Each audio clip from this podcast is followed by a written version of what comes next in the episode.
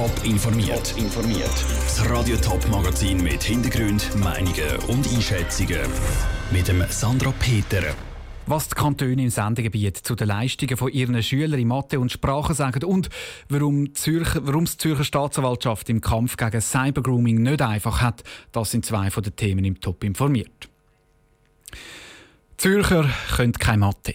Die Ausserrödler nicht so gut schreiben, die Schaffhauser sind besonders gut im Englisch und die Innerrödler können eigentlich fast alles. Bei den Schülerinnen und Schülern aus dem Sendegebiet gibt es grosse Unterschiede, wenn es um die Schulleistungen geht. Andrea Blatter hat bei den Kantonen nachgefragt, an was das liegen könnte.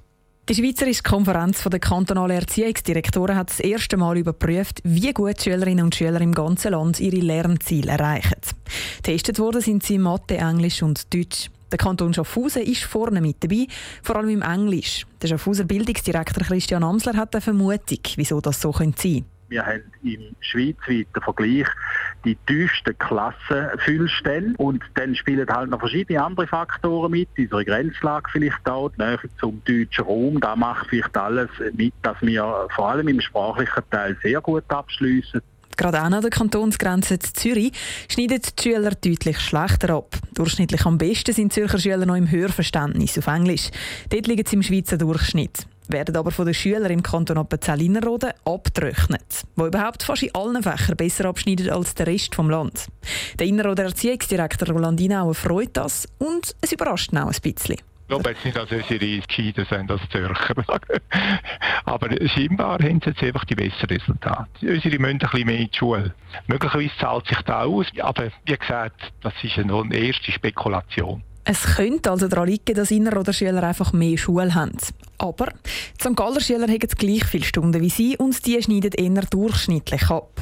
Auch Thurgauer Schüler liegen eher im Durchschnitt und Ausser- oder Schüler sind fast überall leicht unter dem Durchschnitt. Besonders schlecht sind sie Mathe, vor allem eben im Vergleich mit ihren Inner- oder Nachbarn. Der Leiter vom Ausser- oder Volksschulamt, Dominik Schleich, muss zugeben, die mathematischen Resultate von Innerrhoden sind natürlich beeindruckend.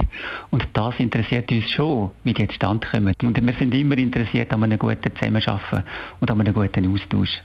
Aber wir haben auch schon Bestrebungen unternommen im Kanton Appenzell-Ausserrhoden. Wir sind auch da gespannt, ob sich denn das bei den nächsten Abklärungen auswirken wird. Die nächste Abklärung steht schon nächstes Jahr an. Dann werden die Schüler wieder in der Sprache getestet. Der Beitrag von Andrea Blatter. Die Überprüfung wird ab jetzt regelmäßig gemacht. Nach der, Sprach nach der Sprachüberprüfung nächstes Jahr ist es dann in drei Jahren wieder so weit.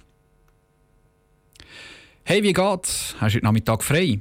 So fängt häufig ein Übergriff auf Minderjährige im Chatroom an. Das Fachwort für solche Straftaten ist Cybergrooming. Und genau das hat sich die Zürcher Staatsanwaltschaft zum Kernthema gemacht. Ein Problem überstrahlt die ganze Thematik. Welches das ist, im Beitrag von Lukas Lippert und Marco Schindler. Beim Hey, wer geht's? Hast du heute Nachmittag frei? Bleibt es häufig nicht. Es geht weiter mit sexuellen Anspielungen wie konkrete Fragen zu Geschlechtsteilen. Das nennt man sexuelle Belästigung und ist noch kein offizielles Delikt, also nicht ein grober Tatbestand. Genau das ist das Hauptproblem bei dem Thema, sagt Staatsanwältin Sandra Muckli, die auf Cyberkriminalität spezialisiert ist. Die sexuellen Belästigungen, von wegen das Kind fragen, nach der Schambehaarung, nach den sexuellen Erfahrungen, nach irgendwelchen Tätigkeiten, was möchte ich machen, ob es dieses und jenes schon gemacht hat.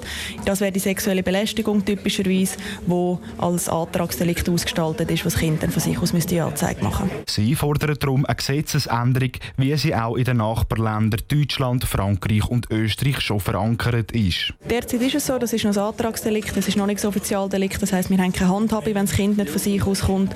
Dort sind jetzt wieder die politischen Bestrebungen im Gang, dass wir allenfalls diesbezügliche Änderungen erwirkt. Jeder und jede dritte Minderjährige ist im Internet schon einmal belästigt worden.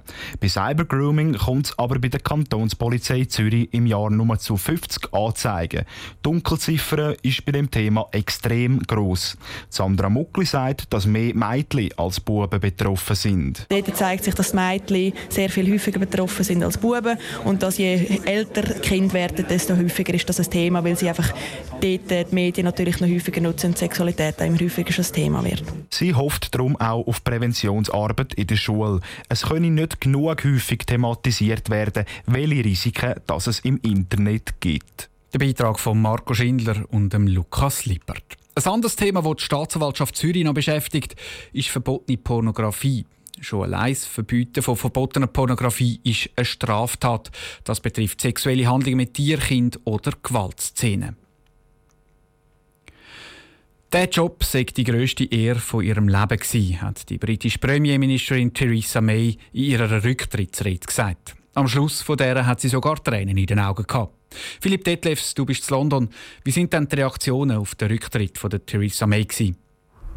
Gemischt. Viele, die May vorher scharf kritisiert haben, die haben jetzt zum Abschied nochmal positive Worte gefunden, haben das Engagement der scheidenden Premierministerin gelobt, wobei da auch immer ein paar Spitzen mit drin waren, denn zur Wahrheit gehört eben auch, dass sie gescheitert ist. Ex-Außenminister Boris Johnson hat von einem würdevollen Abschied gesprochen. Er selbst hat sich ja schon in Stellung gebracht. Und äh, Oppositionsführer Jeremy Corbyn von der Labour-Partei, der hat May vorgeworfen, sie sei unfähig zu regieren. Und Corbyn hat umgehende Neuwahlen gefordert. Viele sind aber auch einfach besorgt, darunter der irische Premierminister Außenminister Leo Varadkar, dass jetzt ein Euroskeptiker das Amt übernimmt. Und das ist, muss man sagen, auch gar nicht so unwahrscheinlich. Theresa May hat ja lang für einen Brexit-Deal mit der EU gekämpft und jetzt, wo sie aufhört, wie groß ist dann das Risiko, dass Großbritannien jetzt ohne Deal aus der EU austritt? Ja, das ist damit auf jeden Fall gestiegen, vor allem wenn es einer der Euroskeptiker wird. Die hätten ja überhaupt kein Problem damit, die Europäische Union ohne ein Abkommen zu verlassen. Aber auch wenn es jemand anders wird, hat der oder diejenige nicht viel Zeit, um die Einigung zu erzielen, die Theresa May nicht hinbekommen hat. Im Sommer ist ja der Politikbetrieb sowieso üblicherweise etwas ausgedünnt und schon am 31. Oktober tritt Großbritannien nach aktuellem Stand ja aus der EU aus. Der Sitz von der Theresa May wird also frei. Der Boris Johnson wäre ein möglicher Kandidat für die Nachfolge. Äh, wer kommt denn da sonst noch in Frage? Ja, ein Tory-Abgeordneter hat das heute ganz treffend gesagt. Es sei momentan leichter zu sagen, wer nicht Nachfolger von May werden will, weil es so viele mögliche Kandidaten gibt. Dem früheren Brexit-Minister Dominic Raab, der aus Protest gegen Mays Brexit-Deal zurückgetreten war, werden Chancen eingeräumt. Auch Außenminister Jeremy Hunt will es versuchen, vielleicht ja auch Umweltminister Michael Gove oder Innenminister Sajid Javid. Ich denke, da wird sich jetzt noch der eine oder die andere in Stellung bringen. Johnson war auf jeden Fall einer der ersten. Natürlich werde er sich zur Wahl stellen, hat er gesagt. Seine Ambitionen waren ja auch schon lange bekannt. Danke Philipp Detlefs aus London. Bis die Nachfolge geklärt ist, bleibt Theresa May noch interimistisch die Premierministerin von Großbritannien. Top informiert, auch als Podcast. Mehr Informationen gibt es auf toponline.ch.